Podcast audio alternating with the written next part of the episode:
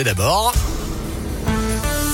Le journal des bonnes nouvelles maintenant avec Noémie Mébilon. Et on commence avec ce rendez-vous à ne pas manquer pour les gourmands. Le Ninkasi de Champagne-Mont-d'Or organise ce soir sa doudoune partie avec tartiflette géante et vin chaud. Autrement dit, une soirée bien réconfortante qui débutera à 18h. Il y aura de la tartiflette à déguster sur place ou à emporter. Réservation conseillée sur le site du Ninkasi. Ils ont parcouru 2500 km, traversé 9 pays pendant 6 mois. Un couple d'amoureux a rallié Lyon à Athènes à pied. Manon et Rémi s'étaient donné pour objectif de retourner sur le lieu de leur rencontre. Et eh bien, c'est maintenant chose faite. Ce voyage écologique, leur a permis de découvrir l'Italie, la Slovénie, la Croatie, la Bosnie-Herzégovine, le Monténégro et l'Albanie avant d'arriver en Grèce le 16 octobre dernier. Et à peine rentrés, ils n'ont qu'une envie, repartir. On termine avec une bonne nouvelle pour la planète. Au lendemain de la COP 28, le Crédit Agricole s'engage à ne plus financer de nouveaux projets d'extraction d'énergie fossile.